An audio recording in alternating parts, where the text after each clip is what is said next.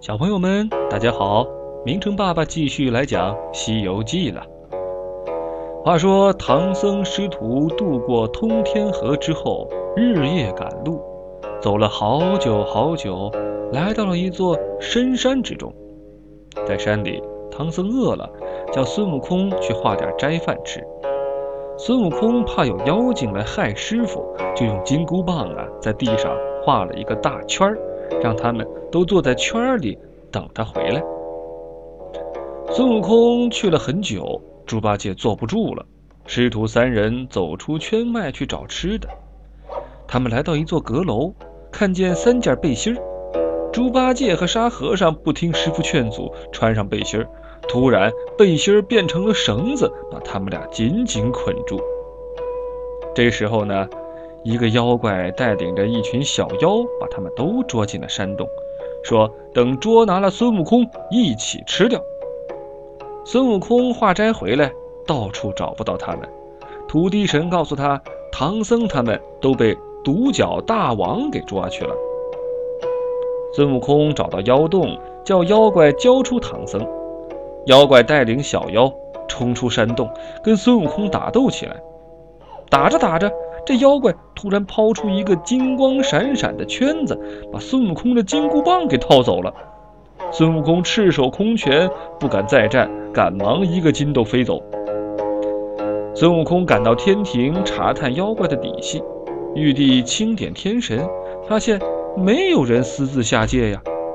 为了帮孙悟空降妖，玉帝派托塔李天王和哪吒跟随孙悟空前去捉拿这个独角大王。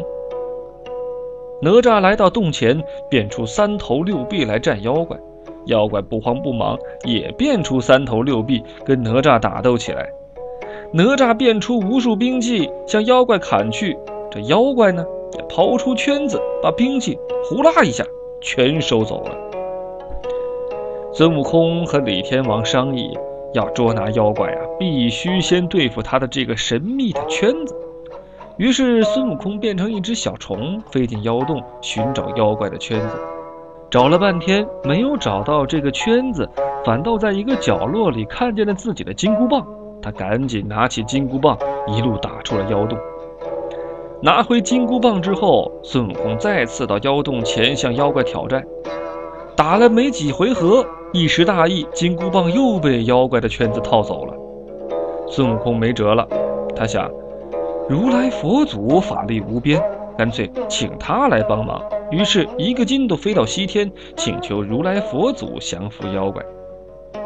如来佛祖吩咐十八罗汉取出十八粒金丹砂，帮助孙悟空降妖。暗地里呢，叫来两个罗汉，偷偷的跟他们说了一会儿悄悄话。孙悟空带着十八罗汉向妖怪叫战。妖怪从洞里冲出来，跟孙悟空打在一起。十八罗汉一起撒出金丹砂，把妖怪困在里面。妖怪挣扎着跳出来，抛出圈子，呼啦一声，金丹砂全被收去了。众人一看，都傻眼了。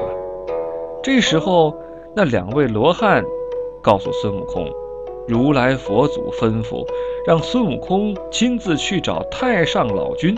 太上老君能收服这个妖怪，孙悟空急忙架起筋斗云，飞往兜率宫求太上老君帮忙。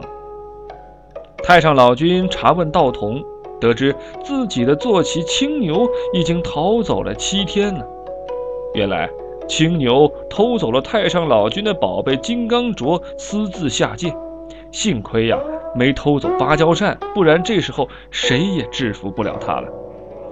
太上老君带上芭蕉扇，跟随孙悟空来到妖洞上空，让孙悟空下去引出青牛怪。青牛怪出来之后，还没等跟孙悟空交手，就听见自己的师傅太上老君大声喊道：“牛儿还不回家！”妖怪一听主人来了，吓得胆战心惊。太上老君用芭蕉扇扇了两下，收回金刚镯。又把青牛怪变回原形，骑着青牛回天宫去了。孙悟空救出了唐僧、猪八戒和沙和尚，辞别众神，继续向西天走去。今天的两个问题是：独角大王的兵器到底是什么？又是谁最后收服了这只青牛怪呢？好好想想问题的答案吧。好了，小朋友们，今天的故事就是这样。欢迎你订阅我们的专辑《名城的睡前故事屋》，我们在这里等着你。